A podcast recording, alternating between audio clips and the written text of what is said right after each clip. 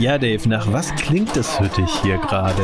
Also spontan würde ich sagen, es äh, klingt ein bisschen nach Casino, Spielbude vielleicht sogar und ein bisschen Flippern, oder? Ja, genau. Äh, um genau zu sein, äh, will ich auf das Leitplanken-Flipper vom letzten Wochenende so ein bisschen hinaus. Und Gambling war ja auch dabei. Der Wettergott hat mal wieder Einsehen gehabt mit den Formel 1-Fans und hat das äh, Rennen in Monaco um einiges interessanter gestaltet, als es sonst gewesen wäre wahrscheinlich. Ja, der eine oder andere hat natürlich äh, auf die falschen Karten gesetzt, andere auf die richtigen. Wie das im Detail ausgegangen ist und wer auf welcher Seite der Fortuna war, erläutern wir jetzt in einer neuen Folge im Kreisfahren.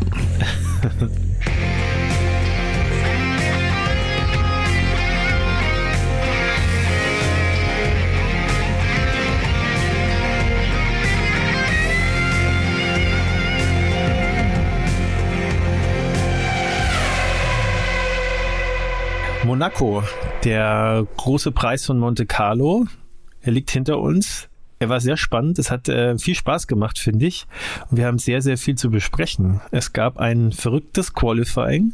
Es gab viele spicy Funksprüche im Rennen. Wir hatten neue Erkenntnisse gewonnen zum aktuellen Stand der Teamhierarchien. Viele spannende Stories dieses Rennen da geschrieben hat. Äh, wir können festhalten, dass Monaco selbst für alte Hasen eine Herausforderung bleibt. Da gehen wir auch gleich noch drauf ein. Und äh, wir haben auch viele Erkenntnisse zur Bauweise der Autos gewonnen. Äh, ich sag da nur mal Unterböden und Robustheit der Karren.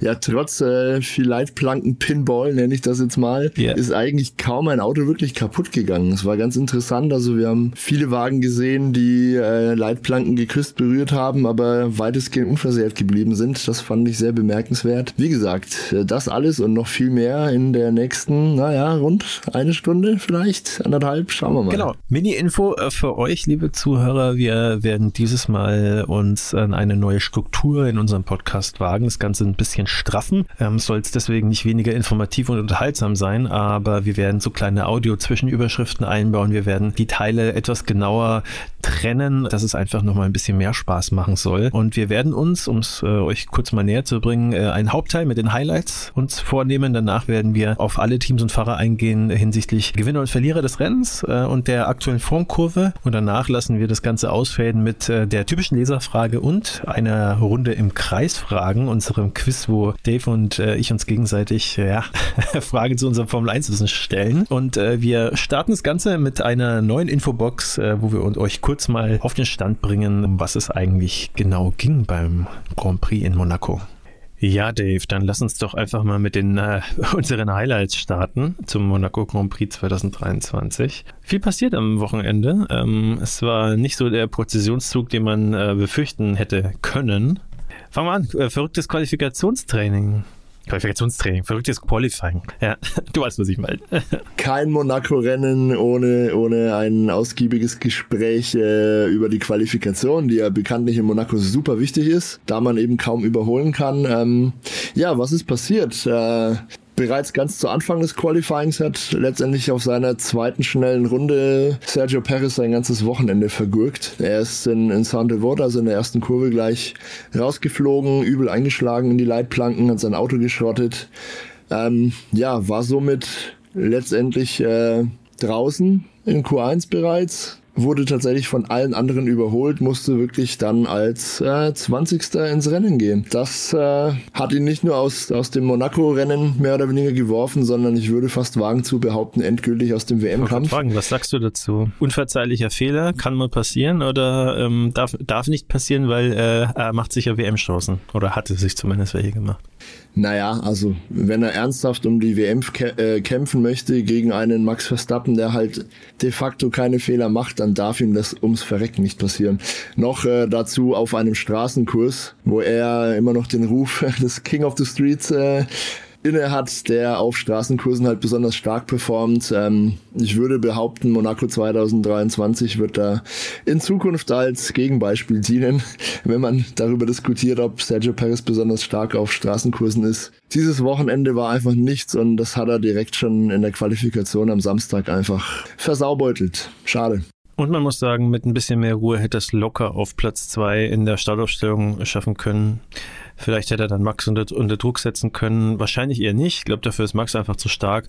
Aber um es kurz zu machen, also das, äh, da hat er jetzt viel, viel verspielt äh, in, der, in der WM an Potenzial. Na gut, aber äh, wenn man ehrlich so ist, ist äh, wir haben es ja alle eigentlich kommen sehen, dass äh, Verstappen früher oder später eh davon zieht. Von daher trotzdem schade. Was auch schade war, ähm, Lance, äh, Lawrence, ja, Lance Stroll ähm, hat, äh, ja, ist, ist ja gar nicht so wahnsinnig weit weg manchmal von Alonso, dieses Mal aber schon extrem. Also der hat ein bisschen Probleme auch gehabt, muss man aber fairerweise sagen, hat, äh, hat sich da äh, anscheinend das Auto so ein bisschen äh, beschädigt, indem er über Debris von äh, Landon Norris, glaube ich, gefahren ist. Und bisschen schade, ähm, hat im Rennen dann aber auch nicht so wirklich Akzente setzen können, hat es aber versucht versucht. Hat's versucht, aber von P14, auf, auf der er dann letztendlich ins Rennen gegangen ist, holst du in Monaco halt auch äh, keinen Blumentopf mehr. Selbst in dem Regenchaos, das wir dann am Sonntag hatten, ist es ihm nicht gelungen, irgendwie signifikant nach vorne zu fahren. Im Gegenteil, ähm, er hat sich dann ja leider auch äh, den Frontflügel gegen Ende komplett kaputt gefahren, ist dann sogar ausgeschieden. Also komplett unglückliches, ähm, ja, unglückliches Rennwochenende für, für Stroll, ganz ähnlich wie bei Paris eigentlich. Mit der Einschränkung, dass Stroll jetzt nicht die Ambition hat, um einen WM-Titel zu fahren. Noch nicht zumindest. Aber ansonsten war es wirklich ein Wochenende zum Vergessen, auch für den ganz Kanadier. Im Gegensatz zu, ähm, wir bewegen uns zwar jetzt auch im äh, frankophonen Raum, mehr noch als in Kanada, das ist ja nur teilweise frankophon. Äh, weißt, ich hinaus will. Esteban Ocon und ich, äh, ja, man, man, denkt immer, er ist Spanier, wenn man den Namen hört, aber er ist Franzose und fährt im äh, französischen Team Stimmt, mit seinem ja. französischen Teamkollegen, den er auch äh, ausgestochen hat, obwohl Gasly auch sehr gut gefahren ist dieses Wochenende. Aber Ocon vom anderen ja, Stern. Also beide Alpinen dieses sehr Mal stark. wirklich Ocon in der eigenen Liga, äh, was äh, das teaminterne Duell angeht und äh, da hat, glaube ich, keiner mit gerechnet. Äh, Auto auf Platz 4 äh, im Qualifying platziert. Durch äh, die Gridstrafe drei Plätze ist Leclerc, der eigentlich auf Platz 3 gestanden war, nach hinten versetzt worden. Ist Ocon dann von Platz 3 gestartet und hat es äh, übers komplette Rennen super verwaltet. Also wirklich abgezockt, ganz toll gemacht. Für mich auch Driver of the Day. Also äh, ist er dann auch Driver of the Day geworden, offiziell. Genau. Völlig verdient. Ja. Wollte ich gerade sagen, ne? Ja, äh, absolut. Also sensationelle Leistung vom Franzosen. Auch vom zweiten Franzosen im Prinzip. Also Pierre Gasly hast du auch schon angesprochen. Der war sehr, sehr gut unterwegs. Ähm, ist halt nicht ganz auf dem Podium gelandet, aber auch ein Rang 7, sowohl in Quali als auch im Rennen dann, ist für einen Alpin in der momentanen Verfassung auch sehr stark. Und äh, fehlerfreies Rennen. Von beiden. Ja. Also da hat die Kritik des, des obersten CEO scheinbar doch ein bisschen gefruchtet, denn seitdem, äh, ja, läuft es irgendwie bei den Franzosen besser. Und tatsächlich habe ich heute gelesen, ähm, hat sich Laurent Rossi wieder zu Wort gemeldet und war deutlich versöhnlicher. Ähm, er hat seine, seine Kritik ein bisschen gerechtfertigt, so ja, das war wohl nötig, äh, der kleine Weckruf, aber letztendlich wird das Management an seinen Erfolgen gemessen und die kommen ja jetzt. Ich, ich mag ja zu bezweifeln, so, ob so schnell. Lag, aber äh, ja. lassen wir eben mal äh, ja, den, natürlich. Den, den moralischen oder wie, wie man es auch immer ausdrücken mag, äh, äh, Sieg, dass er da jetzt diesen, diesen Erfolg für sich verbuchen kann, äh, wenn er es möchte. Ich glaube, Alpine hätte das äh, Ergebnis auch ohne ihn, äh, ohne diese Kritik geschafft. Aber naja, äh, es ist ja gut, dass es bergauf geht und dass er zufrieden ist. Ähm, und dann äh, soll es ja auch so sein. Für wen es auch gut lief, äh, war Tsunoda. Der äh, fährt ja sowieso eine sehr starke Saison, nachdem er ja in seiner Rookie-Saison und in der darauffolgenden so ein bisschen, ah, hieß es auch immer so, ja, okay, hat man sich mehr erhofft. Jetzt performt er sehr gut, äh, vor allem jetzt auch in Monaco auf P9 qualifiziert im Alpha Tauri und im Rennen dann nur ja äh, durch ein paar Probleme. Er wurde nach hinten durchgereicht, ja, mit ja. Brems genau mit Bremsproblemen. Das sprechen wir sicher gleich nochmal an. Wir werden auch noch ein paar Worte zu interessanten äh, Boxen, äh, Funkeskapaden verlieren. Da kommen wir dann sicher nochmal auf Zunoda zu sprechen. Aber ähm, im Prinzip wieder eine astreine Leistung vom Japaner. Bisschen unglücklich diesmal. Ähm, aber das kann mal passieren. War nicht sein Fehler. Highlight am Ende. Ähm, Im riesenspannenden Qualifying war ja generell wirklich sehr, sehr interessant. Äh, Randnotiz vielleicht für mich als Hamilton-Fan. Äh, der hat es immer in seiner letzten Runde geschafft, noch ins Q2, ins Q3 vorzustoßen. Ich äh, war ja schon irgendwie so kurz vom äh, Herzmassage habe ich benötigt, dass ich da äh, das irgendwie überstehen kann. ähm, er hat es irgendwie äh, geschafft, war das ja abgezockt und man merkt, dass er sich mit dem Auto wohlfühlt. Highlight war trotzdem nicht Hamilton, sondern äh, Alonso Verstappen am Ende. Äh, haben wir inzwischen auch alle mitbekommen. Alonso mit einer wunderbaren Zeit hat dann die, die, die tolle Zeit von Ocon ver verbessert dann noch, ja, er war dann auf P1 und Verstappen auf seine schnelle Runde musste reagieren. Äh, ersten zwei Sektoren war er langsamer, 0,2 glaube ich war er hinter Alonso. Mhm, ungefähr äh, zweiten Sektor mhm. und äh, hat dann aus in den letzten zwei Kurven mehr oder weniger drei Zehntel rausgeholt, war knapp 0,1 dann vor ihm. Also wie er das geschafft hat, ich kann es mir nur so erklären, Verstappen macht Verstappen Sachen. Also ist so, oder? Das waren wahrscheinlich die sprichwörtlichen Flügel, die Red Bull ja. ihm da verliehen hat. Da irgendeine Abkürzung gefunden. Nee, also im Ernst, äh, Max Verstappen hat da wirklich äh, die letzten paar Kurven äh, im letzten Sektor halt unfassbar gut erwischt. Äh, war ja auch ganz nah an der Mauer dann auf der Stadtzielgeraden, die glaube ich sogar ein bisschen touchiert. Äh, das war glaube ich die schnellste Runde am Ende. Ähm, ja, und letztendlich hat ihm die Pole dann mehr oder weniger auch das Rennen gewonnen, denn durch seine Pole Position hat er die Track, Track Position sozusagen auch am Start gehabt. Er konnte die erste Position auch in die erste Kurve rein verteidigen und hat ab da das Rennen ja, sehr souverän kontrolliert. Letztendlich hatte Alonso nie wirklich eine ernsthafte Chance im Und äh, Rennen. so überraschend stark, wie Alonso dann im äh, Qualifying äh, war, beziehungsweise so nah dran, wie er an Verstappen war, muss ich dann auch mal sagen, ich bin nicht der größte Verstappen-Fan, aber das ist echt echt die, die extra fahrerische Klasse, die auch äh, jetzt nicht unbedingt im Vergleich zu Alonso, der ist auch tipptopp, aber sowas siehst du, finde ich, nur von Verstappen, dass der praktisch, da passt nichts mehr äh, zwischen ihnen und die Mauer, zwischen dem Auto und die Mauer. Ja. Äh, das, das ist, das siehst du, siehst du eigentlich so gut wie nie. Also solche Runden, wie der manchmal fährt, alle. Ja, das zeichnen ja die ganz Großen aus. Unfassbar. Also. Ja. Wir haben von, von Hamilton solche Runden gesehen, wir haben von Michael Schumacher solche Runden immer mal wieder gesehen. Mika Häkkinen ist mir da auch noch in guter Erinnerung. Also wenn es drauf ankommt und man die, die Po-Backen zusammenkneifen muss, dann haben die immer noch irgendwo Zeit gefunden. Das hörst du dann auch immer, wenn, wenn du ehemalige Teamkollegen von solchen Fahrern dann äh, mal in einem Interview hast. Die verzweifeln daran, die scheitern, die haben das gleiche Material, fahren sich da halt einfach um Kopf und Kragen im Qualifying, denken, sie sind mal dran und dann haut halt so ein Übertalent im allerletzten Versuch irgendwie noch irgendwo ein paar Zehntel raus und du kannst es dir einfach nicht erklären, wo die Zeit auf einmal herkommt. Also das ist der sprichwörtliche sechste Sinn scheinbar, den, den solche ja, Jahrhunderttalente dann irgendwie haben. Und ja, ganz offensichtlich gehört Max Verstappen wirklich mittlerweile in die Riege, weil er das auch zum wiederholten Klasse Mal Moment. Und, zelebriert äh, hat. Auch, äh, also ja. nicht ganz so intensiv, aber auch, äh, und gerade für mich als Hamilton-Fan, äh, in Q2, letzte, letzter Stint von Hamilton äh, war zu dem Zeitpunkt eigentlich draußen, hat eine super Runde gebraucht, mhm. geht in, in, aus der letzten Kurve raus in seine schnelle Runde, sagt, die Reifen sind kalt, ja, sind nicht warm genug und äh, prügelt dann aber eine Zeit raus, wo er dann auch wieder ganz weit vorne dann war. Also, pff, also dafür liebe ich die Formel 1 einfach. Ne? Da, die, solche Fahrer zu erleben, äh, solche Momente, das macht einfach Spaß. Na, Absolut. Äh, lass uns trotzdem mal zum nächsten Punkt übergehen. Wir haben äh, im Rennen eine ganze Handvoll sehr naja, aufregende Funksprüche von Fahrern und, und ihrer Pit-Crew irgendwie erlebt. Äh, Carlos Sainz ist mir da in Erinnerung zum Beispiel, dass ich mit seinem Renningenieur so gar nicht einig war. Ähm, ja, also Carlos Sainz war sowieso ein bisschen von der Rolle an, an diesem Rennsonntag zumindest. Im Quali lief es ja noch ganz ordentlich für ihn. Der Smooth Operator war an diesem Wochenende irgendwie ja ein bisschen ja. neben sich. Also er ist dann wirklich am Funk äh, schier ausgerastet für seine Verhältnisse. Er hat sich nach dem Rennen auch öffentlich entschuldigt dafür. Aber da ist wohl der ein oder andere Gaul mit ihm durchgegangen. Also er war ganz offensichtlich sehr unglücklich äh, mit der Strategie des Teams.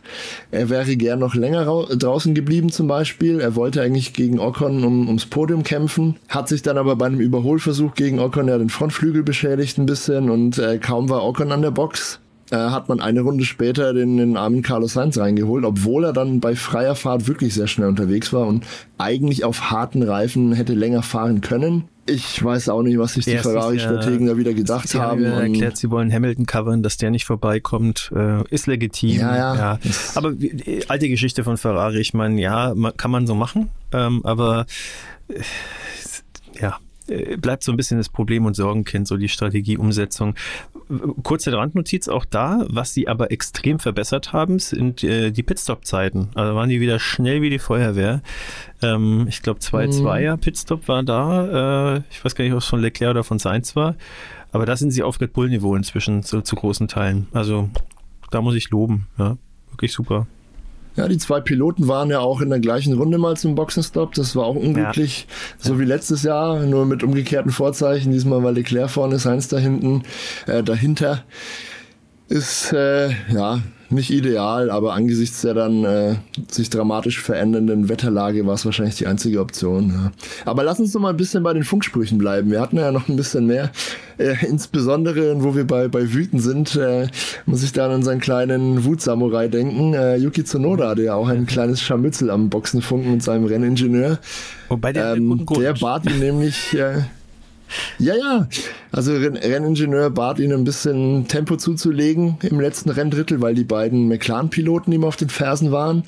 Und äh, er hat ihm dann kommuniziert, so ja, du verlierst die meiste Zeit auf der Bremse. Also schau, ob du da noch irgendwas rausholen kannst. Und Yuki war dann außer Rand und Band und hat gemeint, hey, do you want me to crash? Also als wollte ihn sein Renningenieur quasi in ein unnötiges Risiko treiben, denn was der Renningenieur scheinbar nicht wusste oder nicht in vollem Umfang, die Bremse verabschiedete sich langsam äh, am Alpha Tauri von Yuki Tsunoda und er hatte da halt massive Bremsprobleme, konnte eben nicht mehr so bremsen, wie er wollte. Deswegen hat er auch in Bremszonen Zeit verloren. Wurde dann auch von beiden McLaren äh, überholt kurz darauf und leistete sich genau, ja leistete sich dann noch einen kleinen Ausritt in die, in die Auslaufzone eben äh, in einer Kurve. Und ja, da ging dann nichts mehr voran. Die Bremsen waren scheinbar Ich bin in durch. dem Moment auch so ein bisschen aus dem Schade, aber. Ja. Äh, habe Hände über dem Kopf zusammengeschlagen, mhm. weil ich mir gedacht habe, Mensch, gerade der Yuki, der ist so ein super Rennen gefahren, gönn ich's auch. Und, äh, ja, er war in den Punkten, Punkten unterwegs, ne? Auf Rang 9. Aufgrund der Bremse diesen kleinen Ausritt gehabt in Kurve 1 und äh, musste dann äh, den Platz abgeben an die McLaren. Ähm, ja, das hat schon wehgetan. Auch wenn, wenn, wenn man jetzt vielleicht nicht unbedingt zu Noda-Fan ist, aber das muss man schon anerkennen. Der hat ein tolles Wochenende gefahren. Da dann mit ja, mehr, mehr Pech irgendwie als allem anderen dann das äh, nicht ins Ziel bringen können, das ist schon schade. Aber ja, und äh, wir haben noch einen weiteren Funkspruch, der war jetzt zwar nicht wütend, äh, ganz im Gegenteil, der war sehr, sehr, äh, wie soll ich sagen, eloquent und sehr vornehm vorgetragen. Galant. Ja, äh, hat ein gewisser äh, George Russell nämlich äh, bei der Mercedes-Crew angeklopft, als er mit sieben Meilenstiefeln äh, im letzten Rennviertel auf äh, seinen Teamkollegen Lewis Hamilton aufgeschlossen hatte, der seinerseits ähm, ein Ocon dran war und äh, hat dann mal äh, gefragt, ob es nicht möglich sei, äh, dass er an äh, Lewis vorbeifahren könnte und dann vielleicht auch eine Ocon einfangen kann. Ähm, hat sich dann auch kurz darauf, also erstmal wurde es abgelehnt, ja, weil ähm, er hatte hinten noch genug Platz zu äh, Leclerc, da war keine Gefahr, ähm, obwohl äh, Russell zu dem Zeitpunkt seine 5-Sekunden-Strafe auch noch hatte, also selbst das. Ähm, und es hat sich dann auch rausgestellt, ähm, dass Russell es wahrscheinlich sowieso nicht hätte umsetzen können, denn äh, so schnell wie er rangekommen ist, äh, hat er dann auch kurz danach abreißen lassen müssen äh, und war dann auch schnell wieder beim ursprünglichen äh, Abstand, denn er hat sich anscheinend so ein bisschen die Reifen äh, zu sehr strapaziert, äh, als er da auf Hamilton aufgeholt hat und dann ja, war es dann doch nichts mit vor seinem Teamkollegen ins Ziel kommen. Ja, ich glaube, da da hat Russell die Situation ein bisschen falsch eingeschätzt oder seine eigene Leistung ein bisschen überschätzt oder seine eigene Leistungsfähigkeit in dem Fall. Aber das war ja dann auch schnell erledigt und gab ja kein großes Drama, genau. wie du gesagt hast. Da keine Wut Und äh, das vielleicht noch als Randnotiz. Ja, ähm, äh, das ist halt auch noch der Unterschied. Ne? Ich meine, da merkt man halt noch so ein bisschen äh, die Erfahrung von Hamilton natürlich. Der äh, verwaltet das alles ganz cool. Der hat sich da nicht aus der Ruhe bringen lassen. Ähm, und, und Russell, er ist ja immer noch super jung. Und äh, man muss auch wieder festhalten. Also er ist nah dran an Hamilton. Also auch da, er wird nicht deklassiert, er hat die Chance, ist dann Sichtweite, hat ja sogar noch einen Fehler gemacht. Also äh, mit ein bisschen mehr Glück wäre er vielleicht dann wirklich noch vor Hamilton gelandet. Ähm, also es bleibt weiter sehr, sehr knapp und ähm, Hamilton muss sich weiterhin strecken. Also momentan macht es Hamilton auch super, aber ja. Würdest sagen, zwischen den beiden ist es äh, relativ ausgeglichen im Moment. Was eine hervorragende Überleitung ist, nämlich zu unserem äh, nächsten Talking Point. Wir haben im Monaco Grand Prix ein bisschen, ein bisschen Erkenntnisse gewonnen bezüglich der ein oder anderen ähm, Hierarchie in dem ein oder anderen Team. Äh, ganz besonders möchte ich da auf, auf zwei Fälle zu sprechen kommen. Ähm, zum einen, wir haben ja schon erwähnt, äh, Sergio Perez entgleitet die WM zunehmend und äh, Verstappen gewinnt jetzt mit dem Rennen eigentlich ganz klar die Oberhand im Team und auch äh, eben an der WM-Spitze so bitter es ist, man muss jetzt schon sagen, nach sechs Rennen hat letztendlich Sergio Perez in einem Drittel der Grand Prix, also in zwei Stück, Australien und Monaco eben, durch eigene Fehler, beziehungsweise in Monaco, äh, Quatsch, in, in Australien bin ich nicht sicher, ob es nicht doch irgendwie ein Defekt am Auto war oder ein komisches Setup. Auf jeden Fall hat er sich in beiden Qualifyings halt einen großen Lapsus geleistet und sein Rennen war daraufhin einfach komplett im Eimer. In Australien konnte Perez dann noch auf Rang 5 vorstoßen, in Monaco ging wie gesagt gar nichts. Und ja, du kannst dir nicht in sozusagen jedem dritten Rennen solche Fehler erlauben, wenn du um die WM fahren möchtest gegen ein Verstappen. Also in, in dem Teamduell geht, geht es ganz, ganz klar Richtung Verstappen momentan so schade ist auch um, ich möchte an der ja, Stelle um eine möglichst spannende WM an der Stelle noch eine Sache Ja. anhängen und zwar ähm, Gerne. dadurch, dass Fernando Alonso ja eigentlich immer Platz zwei, Platz drei und so weiter und so fort fährt, ähm, Mhm. der ist nur noch äh, zwölf Punkte hinter Perez in der WM. Also eigentlich äh, Perez muss eher äh, schauen, dass äh, von Alonso nicht eingeholt wird, wenn er so weitermacht. Ähm, dann, Mhm. Danach ist so ein bisschen Abstand. Ne? Dann kommt Lewis Hamilton erst dann äh, hat nochmal über 20 Punkte Rückstand auf Ja. Alonso. Aber Alonso kann schon noch äh, sich äh, zumindest mal äh, Vize-Weltmeisterschaft kann er sich schon noch mit beschäftigen. Auf jeden Fall ist realistisch. Absolut realistisch, Ähm, wer weiß, ja. also Und Alonso ist auch ein gutes. keine Ahnung, unglückliche Rennen von Verstappen, wo er vielleicht irgendwie ohne Verschulden rausfliegt und Alonso dann vielleicht sogar gewinnt, weil Perez irgendwie äh, die PS nicht auf die Straße bringt und äh, ein paar Upgrades von, von Aston Martin. Vielleicht wird's ja dann doch noch irgendwie was mit einer spannenden WM. Aber da will ich jetzt nicht zu weit mich aus dem Fenster lehnen. Alles, was ich damit Ja. sagen will, ist, also Perez, äh, ja, der muss sich jetzt inzwischen eher nach hinten umschauen und äh, Verstappen, ja, ist wahrscheinlich erstmal so ein Wunschtraum, die nochmal einzuholen. Dann mit Alonso sind wir dann auch äh, genau bei dem Fahrer, über den ich noch gern reden würde, bevor wir dann unsere Highlights mal hier abrunden an dieser Stelle. Ähm, Alonso gegen Stroll ist noch so ein Teamduell oder eine Teamhierarchie, die auch ganz, ganz klar in Richtung des Spaniers äh, sich entwickelt. Der fährt er unheimlich konstant. Der hat bisher in, naja, vier von sechs Rennen Platz drei erreicht. Einmal war er Vierter mit weniger als einer Sekunde Rückstand auf, äh, aufs Podium. Und jetzt in Monaco eben auf Rang zwei. Also der liefert fehlerfrei ab bisher in jedem Rennen. Während Lance Stroll halt, ähm, ja, man muss ja leider sagen, wie man es von ihm fast gewohnt ist, äh, sehr durchwachsene Leistungen bringt. Mal ist er relativ nah dran an Alonso, dann ist er wieder meilenweit weg oder hat so ein Wochenende zum Vergessen wie jetzt in Monaco. In dieser Form muss tatsächlich auch Aston Martin schauen, dass sie ähm, ja nicht zu viel Boden verlieren gegen Ferrari und gegen Mercedes. Die wollen ja auch in der Konstrukteurswertung möglichst weit vorne landen. Sind ja immer noch auf Rang 2, wenn ich mich nicht Äh, täusche im Mercedes Moment. auf einen Punkt rangerückt. Ah, naja, genau. Aber wenn, wenn es halt weiterhin so ist, dass äh, im Endeffekt ein Fahrer die meisten Punkte da reinholt, dann wird es ganz schwer, den zweiten Platz zu halten. Also Stroll muss wirklich, wirklich nachlegen und auch Ferrari und Mercedes Punkte wegnehmen, Das- wenn Aston Martin auf Rang Das ist 2 halt der bleiben ganz möchte. große Win bei Mercedes. Die haben halt mit Russell einen Fahrer, der unglaubliches Talent hat, unglaublich konstant ist und ähm, Auch bei Ferrari. Die sind auch beide ja, sehr die haben stark. halt aber im Gegensatz zu Mercedes noch halt äh, damit zu kämpfen, dass sie halt dann immer wieder mit so Strategie und so dann auch äh, in, daneben greifen. Bei Mercedes ist halt wirklich das Auto, das auf die Kette bekommen muss. Ansonsten läuft es schon äh, äh, relativ reibungslos bei denen, äh, was alles andere angeht.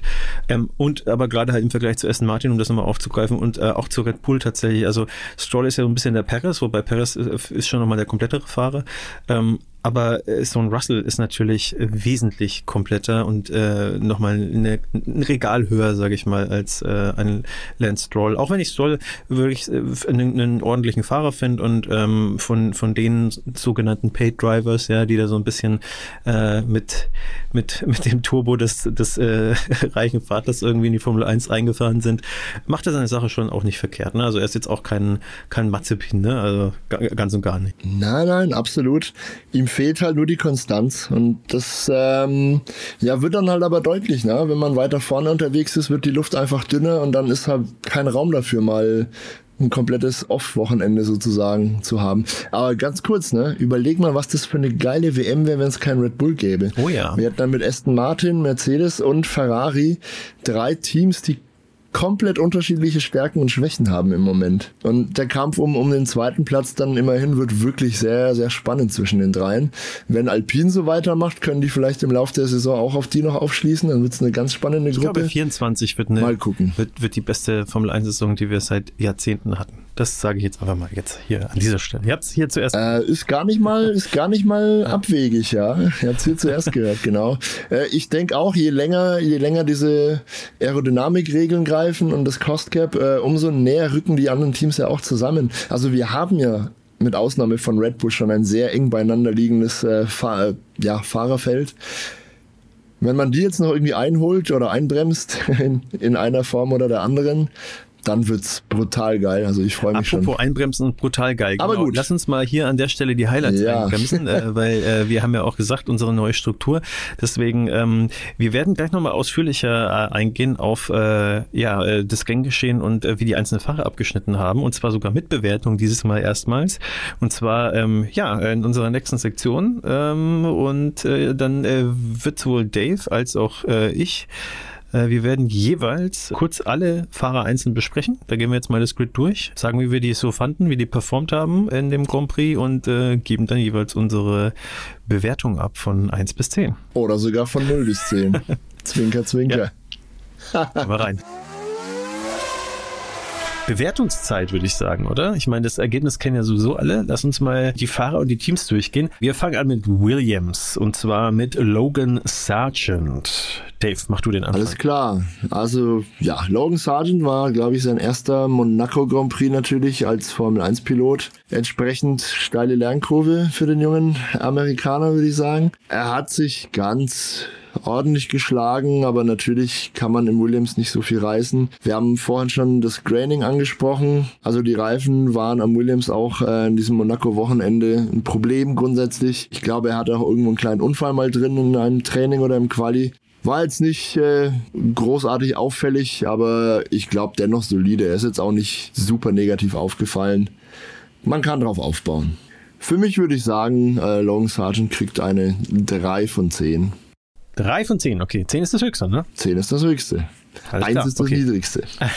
Eine Null vergeben wir nur selten. Auch, auch, mal jetzt für alle sozusagen. Äh, ja, okay. Gut. Äh, meine Einschätzung zu Logan Sargent. Er hat ja kein äh, besonders tolles Ergebnis eingefahren, ist tatsächlich auch letzter geworden, ist zweimal überrundet worden, hat, äh, wie gesagt, auch Probleme gehabt. Die hatte aber Alex Albon auch und hat äh, ein wesentlich besseres Ergebnis äh, eingefahren. Von daher, mh, mm, ja, wäre ich tatsächlich auch bei äh, drei von zehn. Ich, ich gehe ich geh ein bisschen schlechter. Ich sag äh, zwei von zehn. Nein, ich sag auch drei von zehn. Ja. Also er hat ja kein, keine ganz groben Fehler gemacht. Von daher er ist ein Rookie. Drei von zehn auch von meiner Seite aus. Man muss ja auch im Auge behalten, er hat in Monaco bei Mischbedingungen viel Regen das Auto ins Ziel gebracht. Als Rookie. Das ist schon Immerhin, aller Ehren wert zweimal überrundet worden, aber wie gesagt, hat auch Probleme gehabt. Ja, äh, gerade schon angesprochen, Alex Albon Deine Meinung? Ähm, Albon war eigentlich ja von ähnlichen Problemen geplagt. Auch er hatte, glaube ich, in den Trainingssitzungen mal einen Unfall, wenn mich alles täuscht.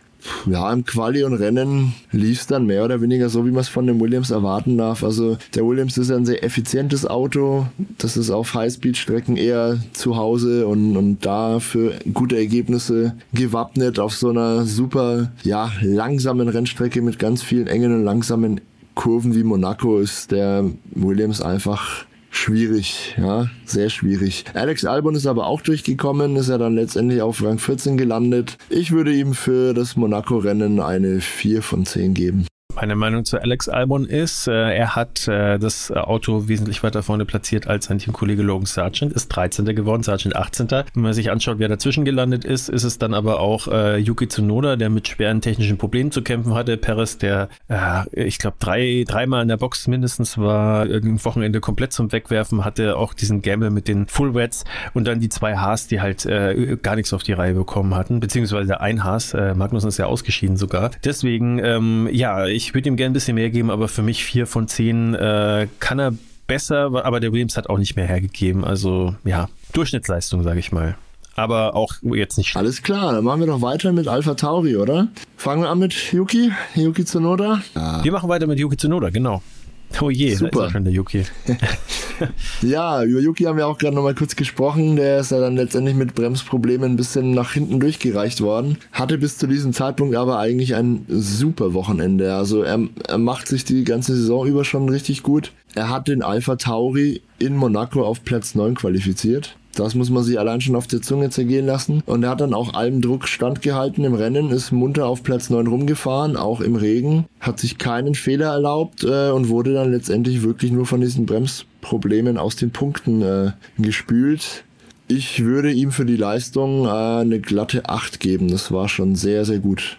Ja, meine Einschätzung zu Yuki Tsunoda in Monaco ist nicht großartig anders. Äh, ich fand, er hat ein wunderbares Rennen gemacht und dass er dann am Ende halt nur 15. geworden ist, dafür kann er nichts. Das Auto hat einfach ihm zu viele Streiche gespielt. Er hätte wesentlich weiter vorne landen können, hätte Punkte holen können, hat eine super Quali gefahren. Deswegen äh, auch von meiner Seite aus 9 von 10 für Yuki. Gut, dann machen wir noch weiter mit Teamkollege Nick de Vries. Ähm, wir haben auch vorhin schon mal kurz erwähnt, dass Monaco für Nick de Vries äh, ein kleiner Befreiungsschlag war vielleicht. Da stand er deutlich unter Druck nach einem, naja, sehr durchwachsenen Saisonstart bisher. Mit Monaco hatten wir jetzt eine Strecke, die er gut kennt. Ich glaube, das war neben Bahrain die erste Strecke von denen, die wir hatten, die er schon mal ausgiebiger gefahren ist, sagen wir mal. Und schwuppdiwupp war er eigentlich vom Tempo her gar nicht weit weg äh, von Yuki Tsunoda. Hat sich keine Fehler erlaubt, auch im Regen nicht war eigentlich sehr, sehr stark unterwegs. Ich würde auch Nick de Vries eine 8 geben.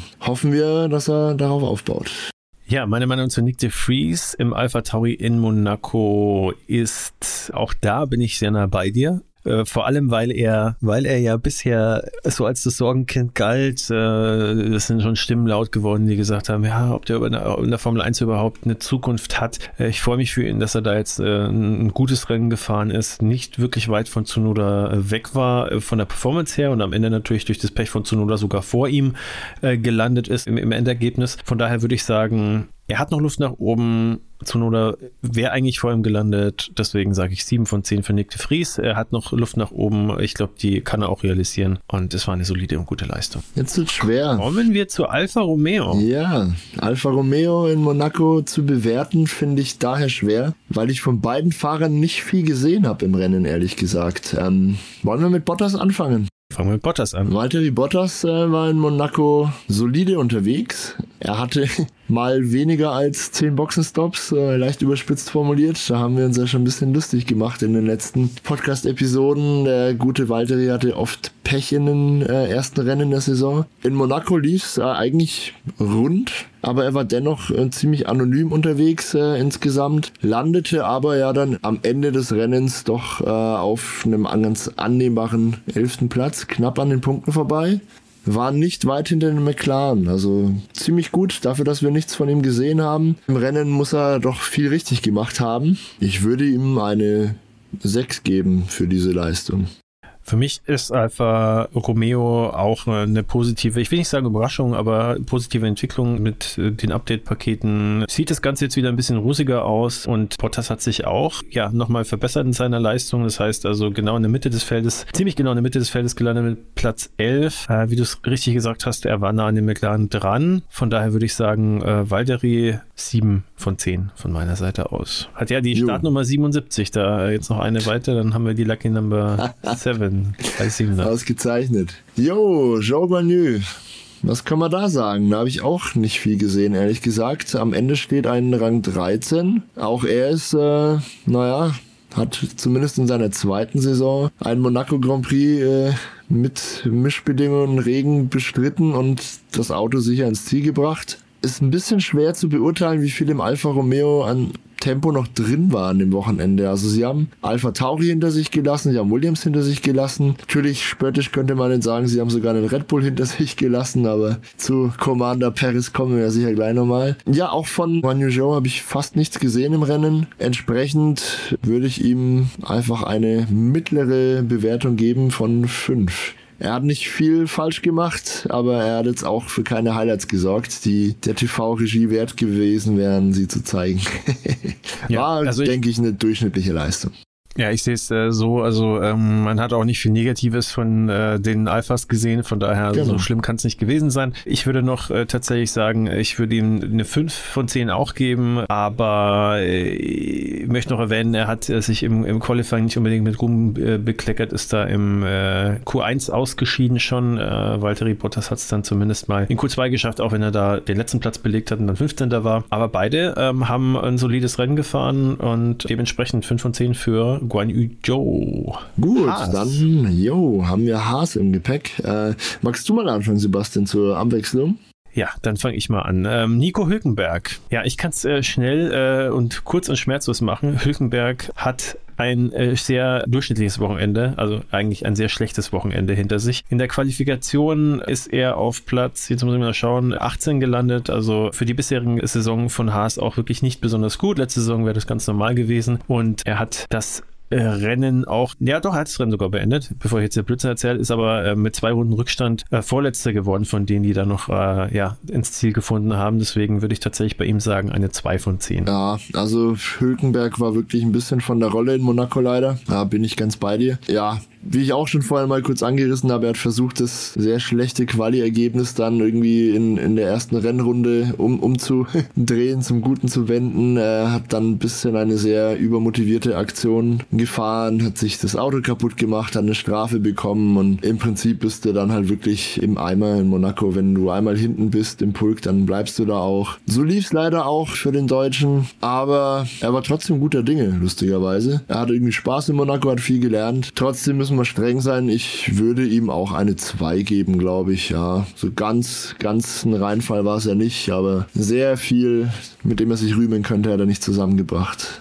Kevin Magnussen, ich mache jetzt einfach mal weiter. Kevin Magnussen äh, hat äh, für einige sehr spektakuläre Momente gesorgt, hat da ein richtig schönes Überholmanöver performt, da haben wir ja vorhin auch schon drüber geredet. Äh, hat mir Spaß gemacht, ihm zuzuschauen, waren viele spannende kleine Duelle verwickelt. Ja, ist aber am Ende nicht ins Ziel gekommen. Ich würde am Ende sagen, eine 4 von 10. Dann bist du aber gnädig.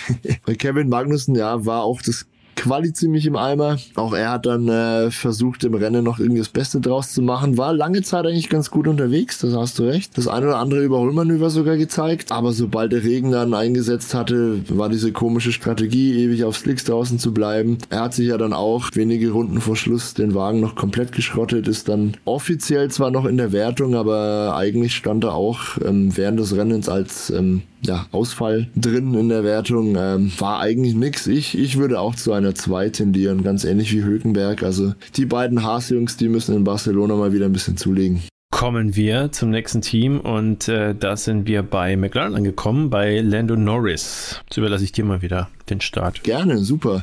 Also McLaren generell waren beide prima unterwegs, muss man sagen. Die Strecke kam aber auch ihrem Paket ein bisschen entgegen. Also der McLaren ist ja naja, bekannt ist jetzt übertrieben, aber man weiß, der generiert sehr viel Abtrieb, sehr viel ineffizienten Abtrieb allerdings, deswegen sind sie auf den meisten Strecken schlecht unterwegs. Die Effizienz ist in Monaco aber völlig egal, da gilt es darum, einfach Abtrieb um jeden Preis zu generieren und das kann der McLaren.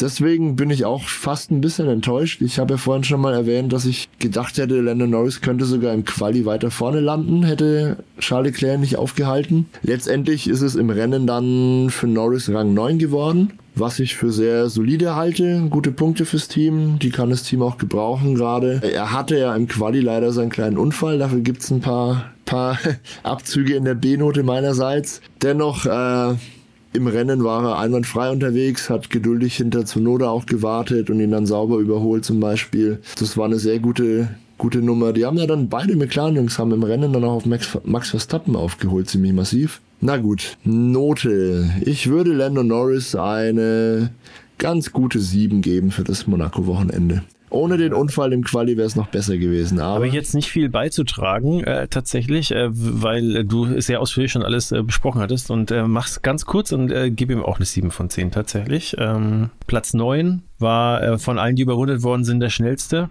und äh, dementsprechend äh, ja eine ne gute Vorstellung, aber äh, jetzt nichts herausragendes. Solide. Sein Teamkollege Oscar, Oscar Piastri tatsächlich, dem äh, würde ich äh, so ein bisschen im Hinterkopf behalten, äh, dass der ja in seiner Rookie-Saison ist, tatsächlich mhm. eine 8 von 10 geben, nicht weil er besser war, sondern ähm, weil ich da sozusagen jetzt diesen Bonus raushol, dass er nur ein, äh, eine Position hinter Lando Norris ins Ziel gekommen ist auf Platz 10 in seiner ersten Saison und äh, generell auch äh, eine gute Figur macht. Ähm, von daher 8 von 10 für Oscar Piastri aus meiner Sicht. Sehr cool. Äh, dem schließe ich mich an. Ich würde ihm auch eine 8 von 10 geben.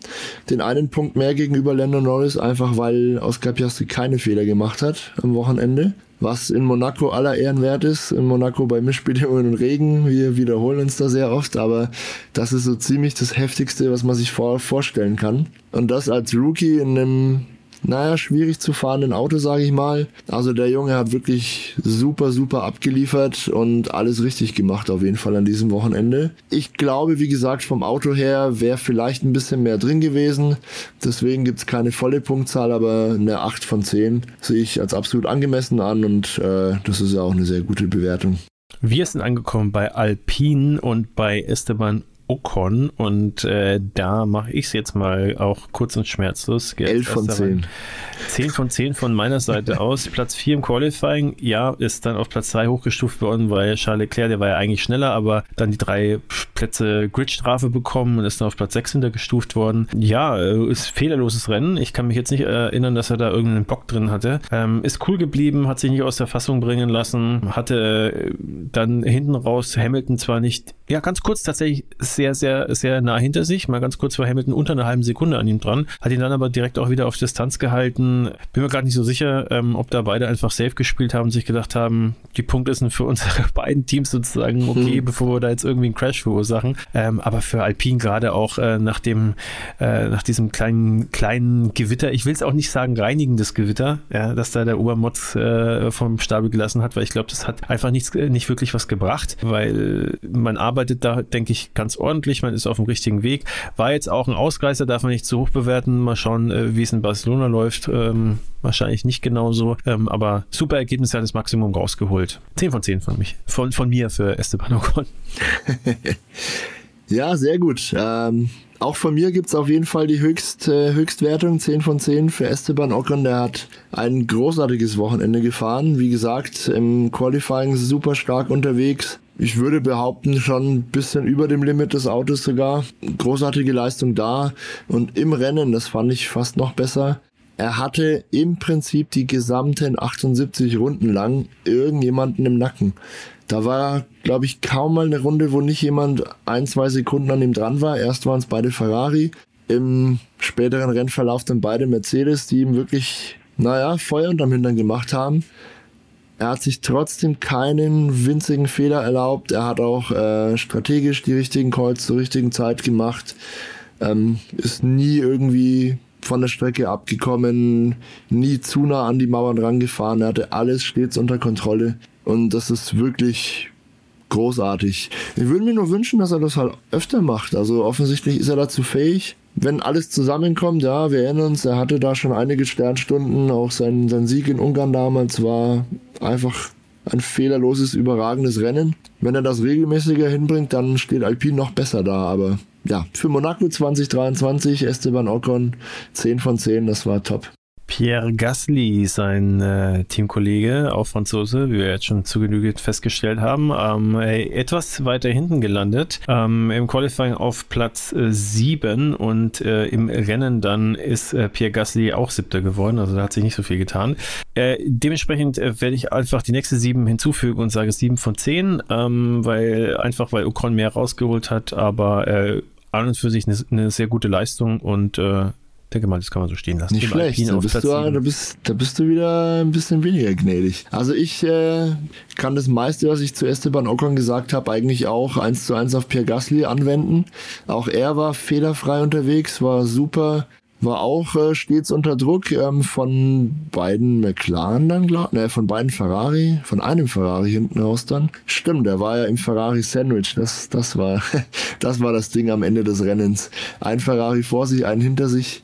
Ähm, das einzige, was Pierre Gasly von Esteban Ocon unterscheidet, meiner Meinung nach, an diesem Wochenende war, ich glaube, Pierre Gasly ist ans Limit des Autos gefahren und Ocon war sogar noch drüber. Also er hat mehr aus dem Auto rausgeholt, als eigentlich drin war. Deswegen würde ich äh, Pierre Gasly eine 9 von 10 geben. War auch ein blitzsauberes Wochenende und eigentlich ist mehr nicht drin in diesem Alpin. Eigentlich. Dann sind wir bei Ferrari, die hatten wir jetzt auch gerade angesprochen. Carlos Sainz, ja, eigentlich ein schönes Qualifying gefahren, ähm, war nach dem Qualifying auf Platz 5, was eigentlich okay ist. Äh, Ocon mit dem, mit dem Ausreißer sozusagen, also eigentlich ziemlich genau da, wo man äh, Sainz eigentlich erwartet und im Rennen dann so ziemlich alles, äh, ich will nicht sagen falsch gemacht, was man falsch machen kann, aber einfach keine besonders äh, gute Performance hingelegt. Ähm, ist dann im Endeffekt auf Platz 8 gelandet, sogar auch noch hinter den zweiten Alpin Pierre Gasly, auch äh, hinter seinem Teamkollegen Charles Leclerc, der auch hinter, vor, äh, hinter ihm gestartet äh, ist, äh, zurückgefallen. Von daher, ich äh, würde sagen, Carlos Sainz 4 von 10. Jo, puh finde ich schwierig zu bewerten, seine Leistung. Also es, es war ein ganz untypisches Wochenende von Carlos Sainz. Im Quali war noch alles im Rahmen, das hast du ja gerade schon ausführlich erzählt. Das war alles in Ordnung, aber im Rennen haben wir da einen Carlos Sainz gesehen, den ich so nicht kenne eigentlich. Also er war bisher, und ich erinnere mich da an Monaco letztes Jahr, da waren ja auch schwierige Bedingungen und da war Carlos Sainz der,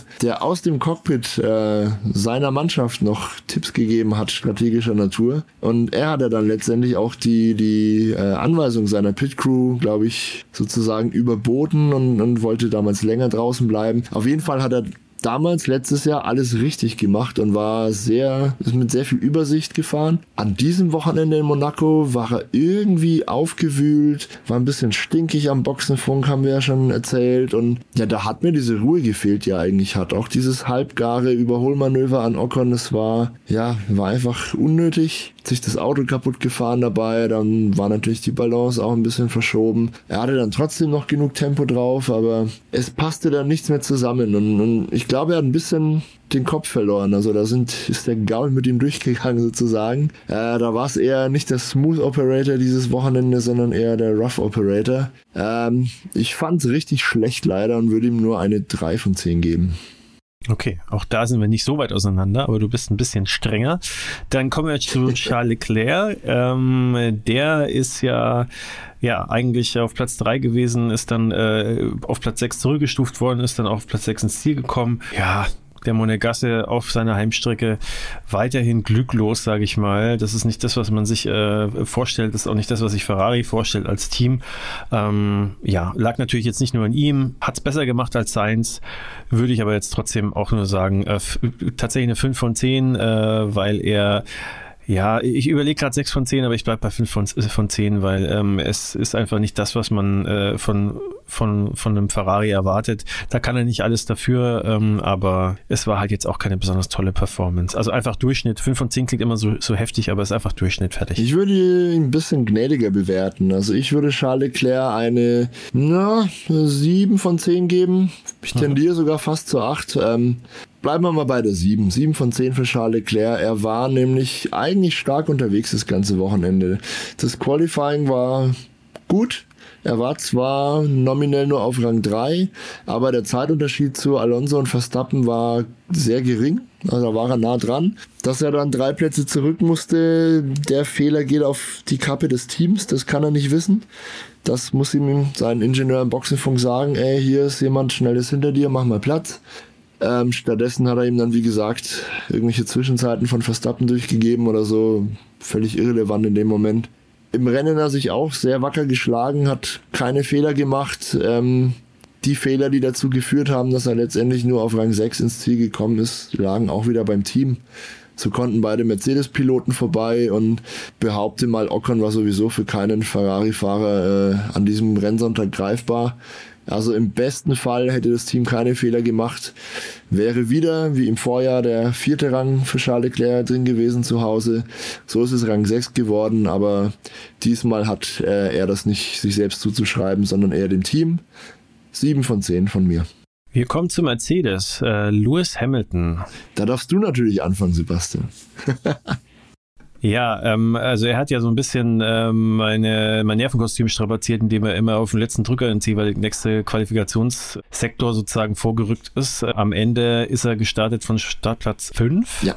Und äh, durch eben auch wieder Charles Leclerc, äh, Rückstufung hatten wir jetzt auch schon mehrfach thematisiert und ist dann ins Ziel gekommen als Vierter, hat einen Platz gut gemacht, ist äh, ein fehlerfreies Rennen gefahren, ähm, als einer der eher wenigen tatsächlich. Und äh, ja, also jetzt äh, weder ultra spektakulär, ähm, aber wie gesagt auch ohne irgendwelche Böcke zu schießen. Nach vorne wäre es sicherlich nicht mehr gegangen. Ähm, er war zwar noch relativ nah an Ocon am Ende dran, spricht für die aussteigende Form von Mercedes, ähm, aber ich glaube nicht, dass es äh, gereicht hätte, vor allem nicht unter den Bedingungen. Vielleicht trocken irgendwie wäre es ein bisschen anders gewesen, da hätte er vielleicht nochmal mehr riskiert. Um es kurz zu machen, ich würde sagen, ähm, ja, solide Performance, jetzt keine Hamilton-Bias, weil ich ja so ein bisschen Hamilton-Fan bin. Ich sage jetzt mal 7,5 von 10. oh, jetzt geht das schon los. ah, na komm, ich, ich bin gnädiger, ich gebe ihm die, die glatte 8. Ja, du gibst ihm die 8, ähm, okay. Ja, ich fand es ein ziemlich astreines Wochenende von Lewis Hamilton. Ja, wie es, wie es halt eines Topfahrers würdig ist, hat er das meiste aus dem Paket geholt, glaube ich. Und wir dürfen halt nicht vergessen, das Paket ist für beide Piloten noch nagelneu. Die haben sehr viel am Auto umgebaut. Und ich glaube, egal wie viel Speed ähm, letztendlich die ja, die, die neuen Bauteile am Mercedes W14 bringen. Ich glaube, der größte Verdienst dieses Upgrades ist, äh, dass die neuen Teile Lewis Hamilton wieder den Fahrspaß zurückbringen.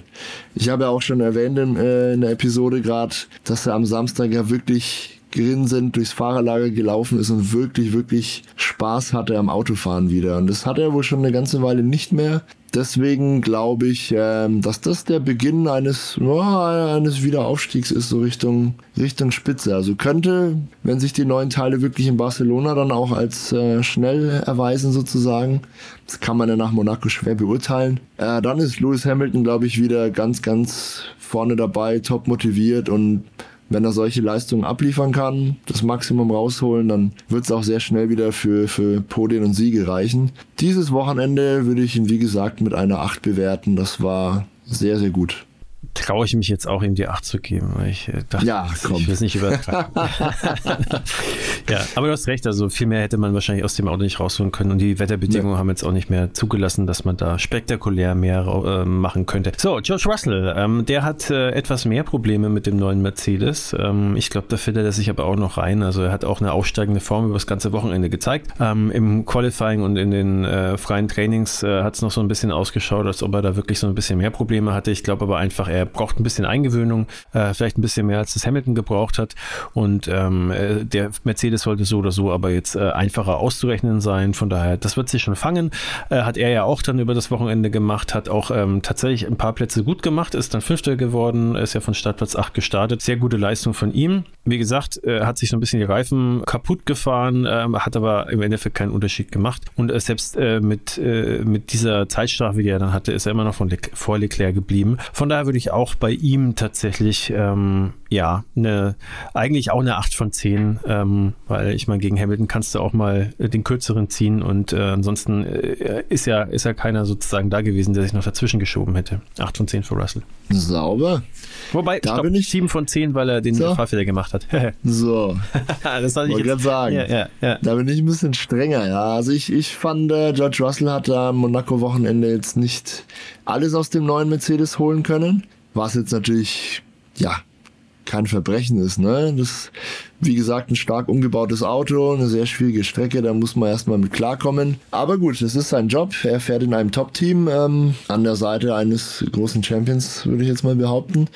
Ähm, er hat gesehen davon, dass er tempomäßig jetzt dann nicht ganz bei der Musik von Hamilton war, nicht weit weg, aber nicht ganz da, hat er sich eben, wie gesagt, einen, einen Fahrfehler geleistet und sich noch eine Strafe eingefangen. Ähm, das muss nicht sein, hat wahrscheinlich am optimalen Ergebnis für, für ihn nicht viel geändert. Also wahrscheinlich wäre nicht viel mehr als Platz 5 drin gewesen. Das hat er zwar selbst anders gesehen, aber ich glaube nicht, dass er um das Podium hätte kämpfen können, realistisch betrachtet. Ähm, wie gesagt, aufgrund des Fehlers und der Strafe gebe ich ihm in diesem Rennen nur eine 6 von 10. Da war kann ich zumindest ein bisschen mehr drin, was äh, Fehlerfreiheit und Nähe zum Teamkollegen angeht. Lance Stroll, wir nähern uns äh, dem Finale sozusagen. Lance Stroll im Aston Martin, ja, ähm, haben wir ja eigentlich auch schon äh, besprochen. Äh, keine gute Qualifikation gehabt, ist da auf Platz 14 gelandet. Äh, wenn man anschaut, Fernando Alonso auf Platz 2. Der hat zwar die Nummer 14 auf seinem Auto stehen, ist aber auf Platz 2 gelandet. Ja. Und im, im Rennen äh, ja, ist Stroll ja dann nicht mal mehr ins Ziel gekommen. Er hat da viel versucht, äh, muss man ihm lassen. Also äh, ist mit sehr viel Herz gefahren,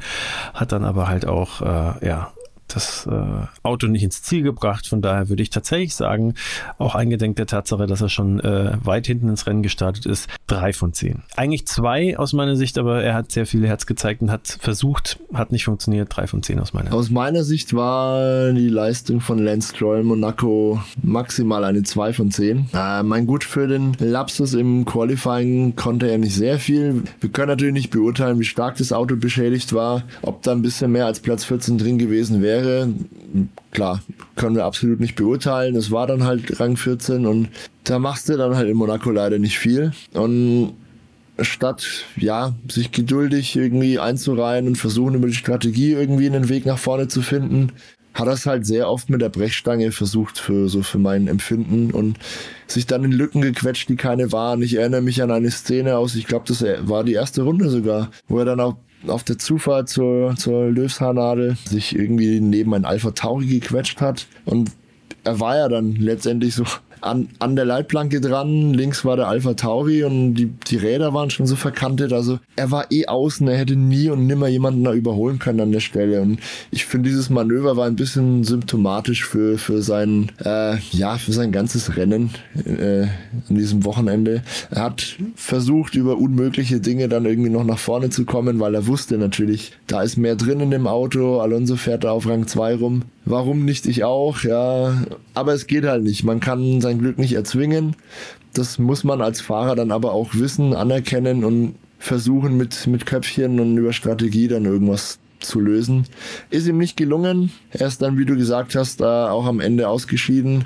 Er hat sich den Frontflügel abgefahren. Also war einfach eine sehr, sehr schwache Leistung.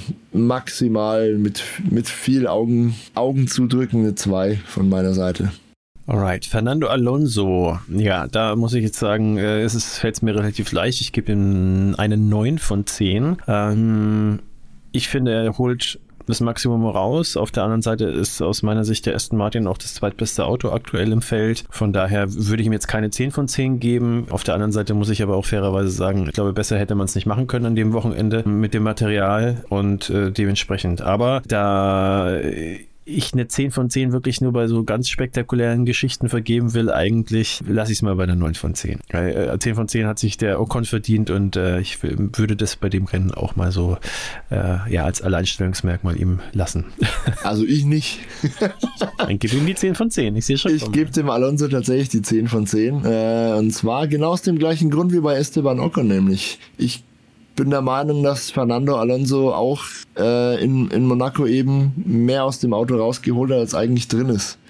Ich glaube nicht, dass der Aston Martin auf eine Runde mit, mit dem Red Bull konkurrieren kann und eigentlich auch nicht mit dem Ferrari. Also ich hätte fast erwartet, dass Leclerc nochmal einen raushaut und zu Hause vielleicht äh, Wunderdinge vollbringt und auf Pole fährt. Ähm, ist ihm nicht gelungen. Also Alonso war haarscharf dran an der Pole Position, das muss man so sagen. Eigentlich hat es dann nur Verstappen durch einen, äh, ja, kleinen Hauch von Magie geschafft, ihm die Pole Position noch zu entreißen.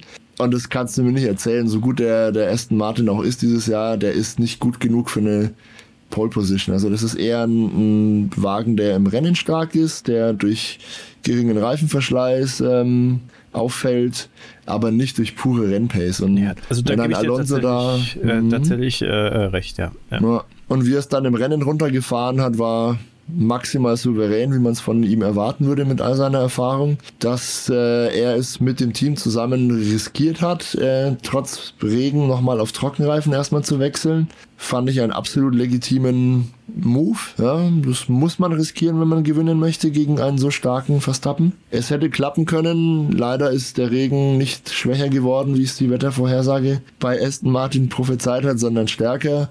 Somit ist ähm, ja das Spiel nicht aufgegangen. Er hat es aber eine Runde später sofort korrigiert, hat auf Inters gewechselt und war alles gut. Auch er hat keinen Fehler gemacht übrigens. Ich glaube, Alonso war so ziemlich der einzige Fahrer, den ich im Laufe des Wochenendes nie irgendwie ja. in der Nähe einer Leitplanke gesehen habe. Also ich zück äh, völlig, völlig selbstbewusst die 10 von 10 und ja, gönn ihm das auch. War eine astreine Leistung vom Altmeister. Wunderbar. Dann kommen wir jetzt zu Sergio Perez und da kann ich eben so schnell sagen, ich äh, da könnte man von astreiner Leistung kaum weiter weg sein, leider. Ja, also da äh, ich würde tatsächlich auch sagen, äh, 0 von 10, so hart es klingt, ähm, äh, weil ich die Skala komplett ausreizen möchte auf der einen Seite und auf der anderen Seite äh, muss man ganz klar sagen, er hat halt ich mag ihn, ja, also, aber er hat halt wirklich schon in seiner zweiten schnellen Runde sozusagen, die er fahren wollte, sein komplettes Wochenende weggeschmissen. Es darf ihm nicht passieren, ja, auch mit diesen Titelambitionen, die er ja sich berechtigt äh, machen, eigentlich auch immer noch machen kann, ja, weil es kann ja was passieren, aber ähm, jetzt realistischerweise ist es ganz, ganz schwer und unwahrscheinlich geworden, äh, Weltmeister zu werden. Und äh, es ist halt einfach so. Und Verstappen macht fast keine Fehler und auf keinen Fall solche. Also ich kann mich nicht erinnern, wann er das letzte Mal sowas gemacht hat. Deswegen 0 von 10 für Paris, weil er halt dann auch im Rennen immer noch viel zu viel äh, nicht auf die Kette bekommen hat, äh, als dass man da irgendwie ihn hätte hochstufen können, ähm, ist er dann auch äh, wirklich auch sehr weit hinten dann gelandet. Von daher, ja. Ja, also es war Zweimal Raben. Zweimal Bitte? Ja. Zweimal ja, vom Teamkollegen ja. fahren. Ja. ja. ich, ich habe dir die Memes ja schon geschickt, ne? Ja. Meine Güte. Das war bitter. Ähm, ja, ich mach's auch mal kurz. Also Perez war wirklich komplett von der Rolle an diesem Wochenende. Äh, ja, in Monaco halt im Qualifying schon alle Chancen in der Leitplanke ja, zerschellen lässt, der ja, wird im Laufe des Wochenendes dann auch nicht mehr glücklich. Ja, er ist ja dann, ich glaube, die haben ein Getriebe noch gewechselt. Er ist ja wirklich vom allerletzten Startplatz dann ins Rennen gegangen auch. Äh, gut, er hat jetzt nicht versucht mit der Brechstange irgendwie völlig verrückte Manöver auf der Strecke zu zeigen. Das muss man ihm zugute halten. Also Rennfahren kann er ja grundsätzlich. Aber ich hatte das Gefühl, dass das Team dann ja auch versucht hat, hier, wir machen werfen die Strategie hier mal um, probieren da, gehen hier auf Risiko. Er war auch einer von drei Piloten, die dann ähm, auf komplett Regenreifen gefahren sind eine Zeit lang. Immer in der Hoffnung, dass dadurch irgendein Vorteil entsteht. Aber tja, keiner, keiner dieser verrückten oder ausgefallenen Calls hat dann auch funktioniert. Somit ist er ja relativ verdient weit hinten gelandet. Und diese wirklich miserable Leistung kann ich nur mit einer 1 von 10 honorieren. Tut mir leid. Und du wie du richtig nicht gesagt aus, hast. Ne? 0, 0 von 10 nicht, ne? Na, ich bin ja der Meinung, dass wir keine 0 haben, aber. Na gut. Ja, und wirklich in einem WM-Kampf äh, kann man sich sowas nicht erlauben. Er hat sich jetzt im de facto sechsten Rennen ja schon zum zweiten Mal erlaubt. In Australien hat er ja auch schon einen Fehler im Quali drin gehabt und dadurch war auch das ganze Wochenende im Prinzip im Eimer. Das kann man in Australien natürlich besser überholen. Da ist er dann, glaube ich, im Rennen Fünfter geworden noch. Das geht in Monaco halt nicht. Äh, also der zweite große Schnitzer, letztendlich muss man sagen, in, einem Drittel der, der Rennwochenenden hat das halt verkackt. Und so wirst du halt nicht Weltmeister. Ja, so kann man sagen, ja. Naja. Ja, und äh, sein Teamkollege ist da auch in ganz anderen Sphären unterwegs. Äh, wieder, äh, ja, wieder gewonnen. ähm, fehlerfrei war er nicht ja, äh, Max Verstappen, aber er hat äh, ja einfach gezeigt, was äh, einen Weltmeisterkandidaten ausmacht, ja, weil die, ja, äh, vielleicht man kann argumentieren, ein bisschen Glück gehabt, vielleicht, dass er da nicht irgendwie mal schwerer in die Bande reingekracht ist. Im Endeffekt äh, ist er es aber nicht und das äh, hat, hat vor allem äh, nicht so äh, schwerwiegende Fehler gemacht, die sich dann halt äh, direkt halt so auswirken wie bei Paris ähm, und hat einfach getan, was getan werden musste ähm, und äh, ist da auch nicht drüber gegangen und das ähm, ja, er wird halt auch nicht gefordert auf der anderen Seite. Nichtsdestotrotz äh, würde ich sagen, ja, 8 von 10 würde ich ihm geben, weil er einfach solide gefahren ist. Äh, man kann ihm nicht wirklich was vorwerfen und seine Wunderrunde. Äh, von daher, äh, Verstappen ist äh, und bleibt einfach, ja, unantastbar. Ja, der gute Max Verstappen bekommt von mir für seine Leistung im Monaco-Rennen ähm, einen 9 von 10. Ich, auch ich würde auch schon, ich würde auch schon fast zu einer 10 tendieren, ja. ehrlich gesagt, aber wie du vollkommen richtig gesagt hast, er war einige Male wirklich haarscharf an der Katastrophe vorbei. Ähm, ich glaube so immer ein bisschen auch mit einem Grinsen im Gesicht.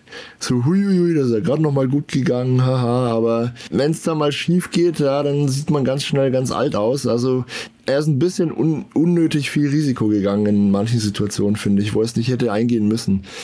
Ähm, seine Quali-Runde hingegen war einfach absolut herausragend. Wie er da im letzten Sektor wirklich drei Zehntel nochmal gewonnen hat auf Alonso und sich nur dadurch die Pole gesichert hat.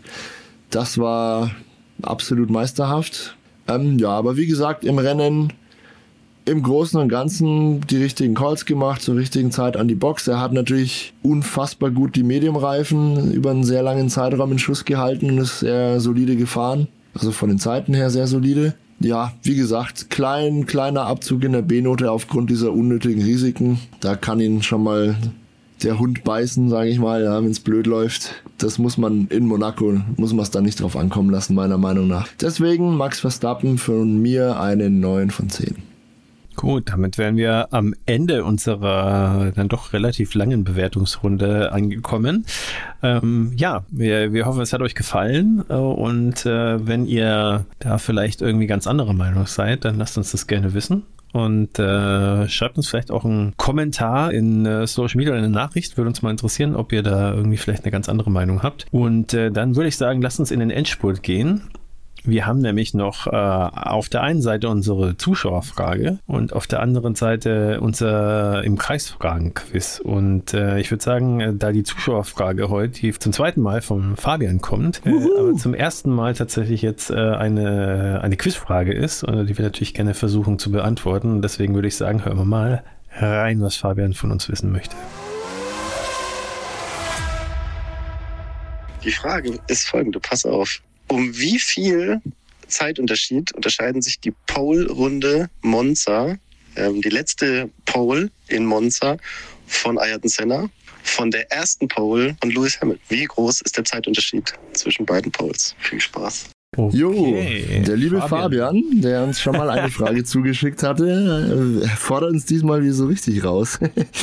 ja, geile Frage, Fabian, auf jeden Fall. Wir werden uns jetzt versuchen, mal ein bisschen zu nähern der Thematik und dann auch eine Schätzung abzugeben. Ich weiß nicht, wann die letzte Senna Pole in Monza war. Ich würde jetzt mal, äh, lass uns mal schätzen, 93. Muss er, äh, nee. 92, 93 war der McLaren so eine Gurke. Ja, also ich, ich glaube, ich glaube 91. Okay, würde 91, jetzt, gut. Du, du weißt ja besser Bescheid als ich. Schlagen wir gleich nach. Ich weiß allerdings auch nicht, wann die erste Monza Pole von Lewis Hamilton war. Ja. War es 2007 schon oder erst 8 oder vielleicht ganz spät erst? also das, das jetzt mal am Rande, ne? Ich, ja, wir wissen es nicht genau, wir wissen dann ungefähr Zeitraum. 7, 8, 7, 8, 9 wahrscheinlich, also ja. so kann man es wahrscheinlich okay, ganz gut schlagen wir dann auf jeden Fall mal nach. Dürfte aber jetzt nicht so viel Unterschied machen in den Zeiten, oder? Na, 7, die 8, Auto, 9, also die Generationen, die Fahrzeuggeneration 2007, 8 war schon eine ganz andere als dann 2010 zum Beispiel. Es gab ja 2009 eine Regelrevolution mit breiten Frontflügeln, schmalen Heckflügeln. Wir erinnern uns Doppeldiffusor. Ja, stimmt, ja, Später dann hier angeblasene Diffusoren mit Abgasen und so weiter. Also waren schon unterschiedliche Biester. Was man noch wissen sollte, Sebastian, die Strecke hat sich auch in dem Zeitraum verändert. Also Monza Anfang der 90er hatte noch so eine Doppelschikane am Anfang. Die ging erstmal so einen Knick nach rechts, dann links, rechts, links, rechts und dann ging es erst weiter. Die neue Schikane wo es jetzt aber nur scharf rechts, links geht. Die gibt es, ich weiß auch nicht genau. Ende der 90er wann. war die auf jeden Fall schon da. Ende der 90er kann schon sein, ja. Aber Anfang der 90er definitiv noch nicht. Also ich würde mal tippen, Anfang der 90er war die Zeit allein deswegen schon langsamer. Allein wegen der Streckenführung. Also eigentlich müsste es ja dann, deutet es ja darauf hin, dass, dass das Hamiltons Zeit dann wesentlich schneller war. Mhm.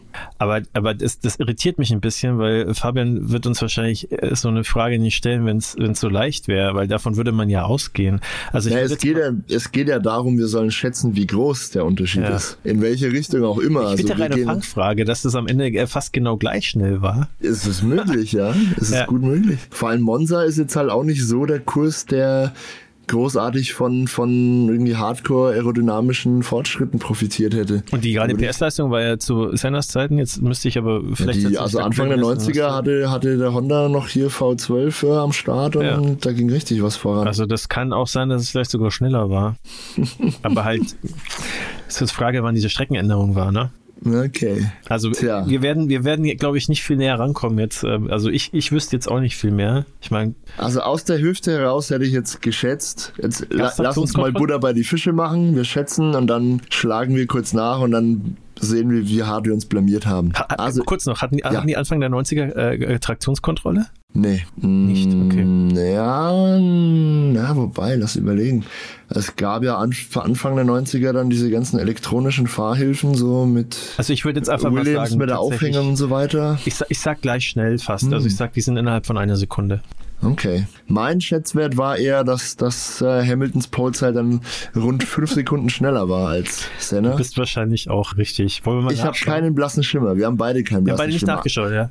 Also du sagst innerhalb einer Sekunde, ich sag, der Unterschied ist rund fünf Sekunden. Ich würde sogar sagen, wahrscheinlich fast genau gleich schnell, wenn er so eine Frage stellt, weil es, ist, es klingt so exotisch jetzt die Frage überhaupt, wie sie formuliert ist, aber schauen wir mal nach. Okay, dann stoppen wir hier den Podcast, schlagen jetzt mal nach, lachen uns tot und dann klären wir euch auf, liebe Hörer.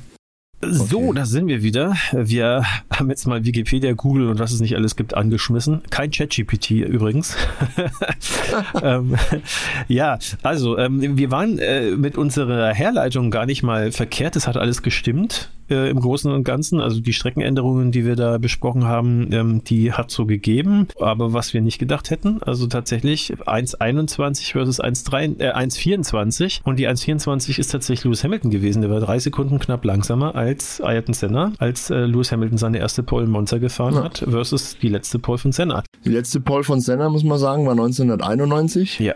Immerhin habe ich mir das richtig hinergaunert und das, das erste richtig. Mal war Lewis Hamilton auf Pole in Monza 2009. Also in die, just in dieser, in dieser Saison, wo sich die Regeln geändert haben. Ne? Ja, Tja. Das äh, wird wahrscheinlich auch äh, mit reingespielt haben. Von daher, mhm. ja, aber ich hätte es auch nicht gedacht. Also ähm, äh, man, man würde ja davon ausgehen, dass die Aerodynamik so stark verbessert ist und äh, dass auch die, die Engine irgendwie, der Motor äh, nicht so viel schlechter ist. Aber ich glaube, es äh, hat schon viel auch mit dieser unfassbaren Power dieser V12-Motoren zu tun. Abgefahren. Tja, da lagen wir auf jeden Fall komplett falsch. Senna drei Sekunden Vielen rund Dank, schneller. Vielen Dank, Fabian. Das war richtig geil. Hat Spaß gemacht zu knobeln. Wir haben uns auf jeden Fall jetzt als Deppen entblößt. ja, und in dem Sinne, also schreibt uns auch gerne, wenn ihr eine Frage habt, darf auch gerne wieder eine Quizfrage sein. Ansonsten dürft ihr aber auch einfach mal, wenn ihr irgendwas genauer wissen wollt, Richtung Formel 1, was ihr euch schon immer mal gefragt habt, dann recherchieren wir das für euch und versuchen es euch dann näher zu bringen. Immer wieder gern. Jo, Fabian äh, hat uns erwischt. Wir konnten die Frage nicht beantworten, äh, aber war mal cool, äh, sich da mal Gedanken zu machen. Und äh, wir waren ja dann zumindest nicht ganz so ab, äh, abseits äh, unterwegs, würde ich sagen. Ja, also Schätzfragen kann man ja grundsätzlich schon mal kaum richtig oder falsch beantworten. Aber ich denke, wir waren schon insofern im Abseits, als dass wir nicht gedacht hätten, dass die Senderrunde ja tatsächlich schneller war. Also da, da hätte ich nie im Leben mit gerechnet. Da hat uns der gute Fabian auf die falsche Fährte In der Mathe-Klausur hätten wir jetzt zumindest mal Punkte für die Herleitung bekommen, aber halt nicht fürs Ergebnis. Da. Ja. mit, mit viel gutem Willen des Lehrers, ja. Fabian, tausend vielen lieben Dank auf jeden Fall nochmal. Das war eine geile Challenge. Tja, und dann würde ich sagen, fließender Übergang, äh, denn äh, wir haben auch eine Challenge für uns jeweils natürlich wieder in petto und zwar in einer neuen Runde.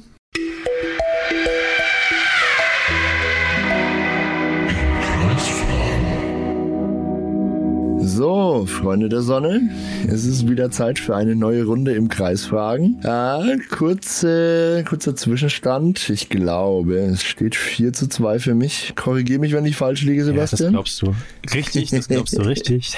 das glaube ich nochmal von mir an. Sehr ja. gut.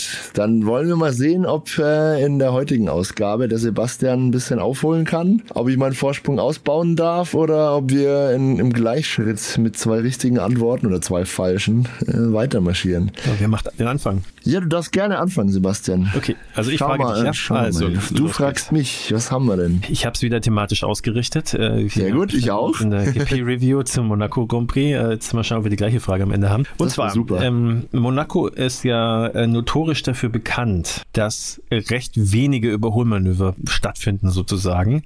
Mhm. Jetzt würde ich dich fragen, in der Formel 1 Historie gab es natürlich schon mal einen Rekord sozusagen für die wenigsten Überholmanöver in einem Rennen. Welches war das erste Rennen und in welchem Jahr das oh keine Überholmanöver hatte? Keine, keine Überholmanöver. Keine Überholmanöver. Gottes Willen. Ich habe es jetzt mal richtig fies und schwer gemacht für dich. Oh, welches Rennen und in welchem Jahr? Ich muss ja auch mal wieder auf meine Punkte kommen. Muss aufholen. Also ich versuche mich mal wieder an eine Annäherung. Ja, so wie ich dich kenne, wirst du es jetzt auch noch erraten, aber mach, mach. Nee, nee, mach ich nicht. Nee, ich bin, also ich überlege gerade, früher sind ja Autos oft ausgefallen, aber das hat ja mit Über- Überholmanövern dann nichts zu tun. Boah, Junge. Also den letzten kriegst du vielleicht noch hin. Gar nicht mal so Den, schwer finde. den letzten ohne Überholmanöver. Ja. Ja, na gut, äh, wahrscheinlich Spa 21, das Non-Rennen. War 21, genau, ja. Das war auch am. Anfang, Okay. äh, hätte ich mir überlegt, ob ich das frage, aber es wäre zu leicht gewesen. Es gab 21 auch noch ein zweites Rennen, wo das passiert ist. What? Ja. Um Gottes Willen. Wo es kein Überholmanöver gab, aber ein relativ normales Rennen meinst du dann wahrscheinlich, oder? Es war tatsächlich Monaco 21, wobei es äh, nicht ganz klar ist, ob es ein oder äh, gar keinen Überholmanöver äh, gab, ja. Ähm, das war das erste Rennen ever ohne Überholmanöver? nein, nein, nein. Nee, okay. Nein. Im 21, ich sag nur 21, gab es neben Spa noch ein Mhm. weiteres und das war Monaco. Wobei das, wie gesagt, äh, nicht ganz, das sind sich die Experten uneins sozusagen. Und, da, und da, daneben gab es in der Historie der Formel 1 noch drei weitere, so viel sei gesagt. Boah. Und wahrscheinlich waren die aber nicht alle drei in Monaco. Das wäre auch zu einfach. Nee, das wäre tatsächlich zu einfach. Okay. Soll ich es auflösen? Oder? Ey, ich, ich komme überhaupt nicht drauf. Ich sag- nee. ich sag- okay. sag, sag an. Also, ähm, wir haben äh, einmal 2009, Mhm. das war der European Grand Prix in Valencia. Okay, echt? 2005 der USA Grand Prix, ja, in Indianapolis. Sicher? Da gab es kein Überholmanöver? Ja, Okay, äh, Startrunde zählt dazu, dabei nicht, ne? anscheinend. Also, Ja, ja, ne, ist, ist tatsächlich so. Überholmanöver in der ersten Runde werden dann normalerweise nicht mit reingezählt, stimmt. Weil Und? da gab es nämlich direkt nach dem Start ein paar 2005, okay? Und? Und, und das erste war tatsächlich 2003. Ehrlich. Und das Und war dann Monaco oder Das war Monaco. ja. abgefahren. ja, kein Punkt für dich, Dave. Es tut mir leid jetzt. äh, Nee, kein Punkt ja. für mich, aber das war knackig, ja. Ja. Habe jetzt auch keinen Anhaltspunkt gefunden, mir das herzuleiten. Könnte ich äh, aufholen. Du könntest Einen aufholen. Du Let's könntest go. aufholen. Let's Jetzt go. pass auf, ich, ich guck mal in mein Handy hier rein. Kommt wieder so eine Ähm, Frage, genau wie meine gerade. Nee, es, also die Frage bezieht sich ganz konkret auf das Rennen äh, Monaco 2023 vom vergangenen Wochenende. Nämlich ja noch mehr. Und ich hole ein bisschen aus. Wir haben im, im Laufe der Saison auch hier konkret im Podcast schon thematisiert, dass ähm, Topspeed ein wichtiges Thema ist aktuell. Und gerade in dieser Saison, weil Red Bull da ja einen sehr guten Job gemacht hat. Und ja, die da halt einfach einen, einen großen Vorteil haben allen anderen gegenüber. Es ist Monaco aber jetzt nicht gerade die Strecke, die für ihren Topspeed bekannt ist. Was ich wissen möchte von dir ist, in der Topspeed-Tabelle des Monaco Grand Prix 23. An welcher Stelle liegt Max Verstappen da? Also die Höchstgeschwindigkeit, die er im Rennen gestern gefahren hat, darum geht's. Die, die möchte ich nicht genau wissen, aber wie sich unter den anderen 19 Fahrern da einreiht. Also auf welchem Platz er ist sozusagen in der Genau. Tabelle im Rennen. Also es ne? gibt natürlich jemanden, der, der die, den höchsten Topspeed erreicht hat und es gibt jemanden, der den niedrigsten erreicht hat. Die Tabelle habe ich hier gerade vor Augen und würde gerne von dir wissen. Topspeed-Dinger, da letztes Mal hast du mich da auch schon so ein Ding gefragt. Ja, ja äh, war wahrscheinlich auch im Rennen zu sehen. Ähm, Habe ich nicht aufgepasst. Nee, keine Ahnung. Ähm, ich müsste jetzt auch knobeln. Ähm, versuch's mir jetzt mal so, ja, ja. Ja, ich, ich würde immer natürlicherweise Max Verstappen sagen, äh, ist der schnellste gewesen. Das wäre wahrscheinlich auch zu einfach. Ich habe sogar auch jetzt schon wieder vergessen, was das letzte Mal die richtige Antwort war, wie du mich eine ähnliche Frage gefragt hast. Tja, so, ich weiß nicht mal mehr die Frage. nichts aus, nichts aus unserem Quiz hier gelernt, sozusagen. Kurz überlegen, ja, ich würde jetzt mal tatsächlich sagen, hm, hm, Esteban Ocon ja, war der schnellste, Fernando Alonso der zweitschnellste, Verstappen dritter. Alles komplett falsch, leider. ja, dann sag mir, sag mir, ich hab keine Also Ahnung. jetzt pass auf. Die zwei schnellsten Fahrer, die den gleichen Topspeed erreicht haben, nämlich 291 Stundenkilometer im Rennen, waren lustigerweise beide Haas-Piloten. Also Magnussen und Hülkenberg tatsächlich. Ähm, unser Freund Max Verstappen, dessen Position ich von dir wissen wollte in dieser Tabelle, liegt auf Rang 20. Er war im ganzen Rennen der langsamste Topspeed. Obwohl, obwohl der Red Bull da eigentlich sehr stark ist. Boah. Aber Max Verstappen durfte nicht ein einziges Mal sein DRS öffnen zum Beispiel. Also in der DRS-Zone auf der Stadtzielgeraden. Und auch aus dem Tunnel raus hat er irgendwie nie, war er nie so nah an dem anderen Auto dran, dass er irgendwie Ja, klar, profitiert hätte vom Windschatten. kein, weil der erste war kein DRS öffnen, ja, ja. Und äh, educated guess meinerseits, der ist wieder drei Viertel vom Rennen irgendwie mit reduzierter Motorleistung gefahren, der Penner. Ja, da, mhm. naja, gut, äh, hätte, aber ich hätte nicht gedacht, dass er so langsam dann. Ja, hätte ich auch nicht gedacht. Und tatsächlich, Perez war ja die ganze Zeit im Pulk. Der ist auch nur auf Rang ähm, 16 in der Liste mit einem Topspeed von 287. Der Topspeed bei Verstappen übrigens 274. Also 17 Stundenkilometer langsamer als die Haas. Sorry, auch kein Punkt für dich diesmal. Es bleibt beim 4 zu 2. Ja. Und das war wieder eine Runde.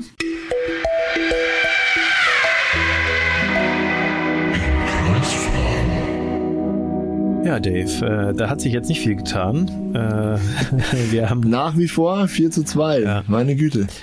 Ja, mal schauen. Äh, wehe, du gibst mir nochmal äh, so eine äh, High-Speed, Top, äh, wer die schnellste oder die, äh, was auch immer. Das will ich nicht mehr hören das nächste Mal. Gib dir das für die Verspreche nach der. Sommerpause kannst du das wieder bringen, aber ja.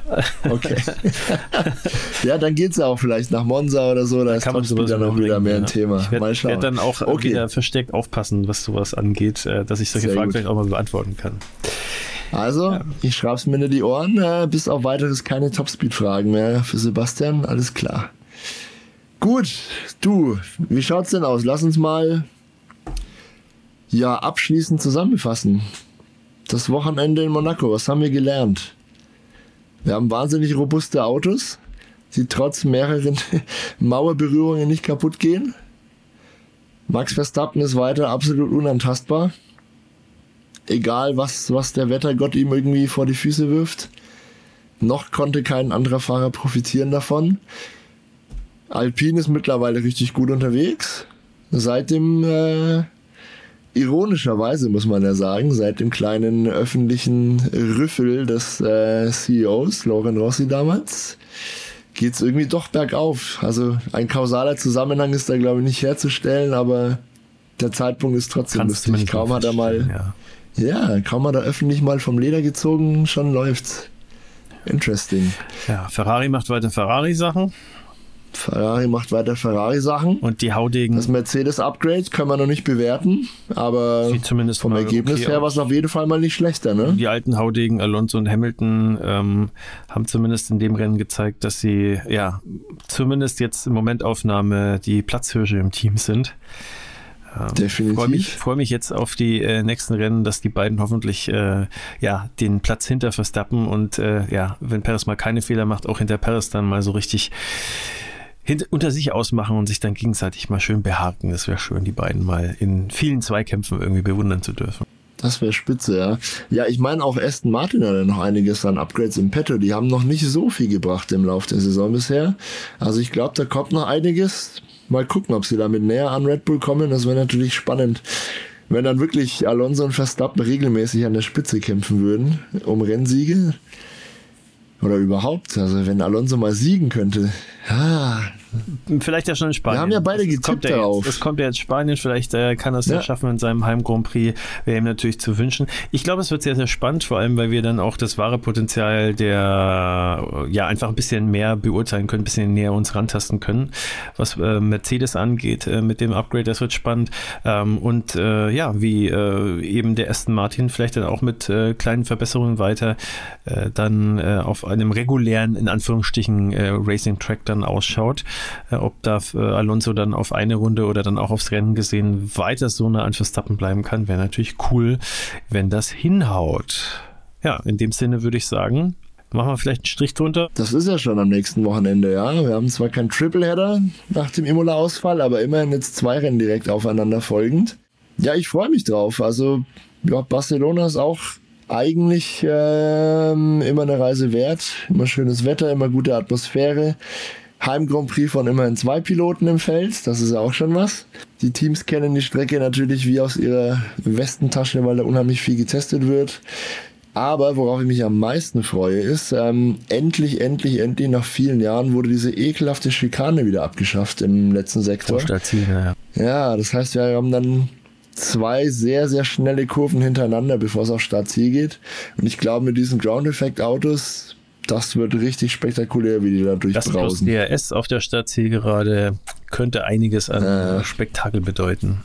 Das gibt dann schon wieder ein Rezept für einen äh, dominanten Red Bull Doppelsieg, glaube ich, wenn ich schon höre. Topspeed und ja. DRS. Naja, äh, interessant wird, was äh, dahinter passiert und ob äh, Perez vielleicht äh, Verstappen diesmal challengen kann. Na, schauen wir mal. Ferrari bringt noch ein paar neue Teile, habe ich heute gelesen. Also auch da tut sich wohl was.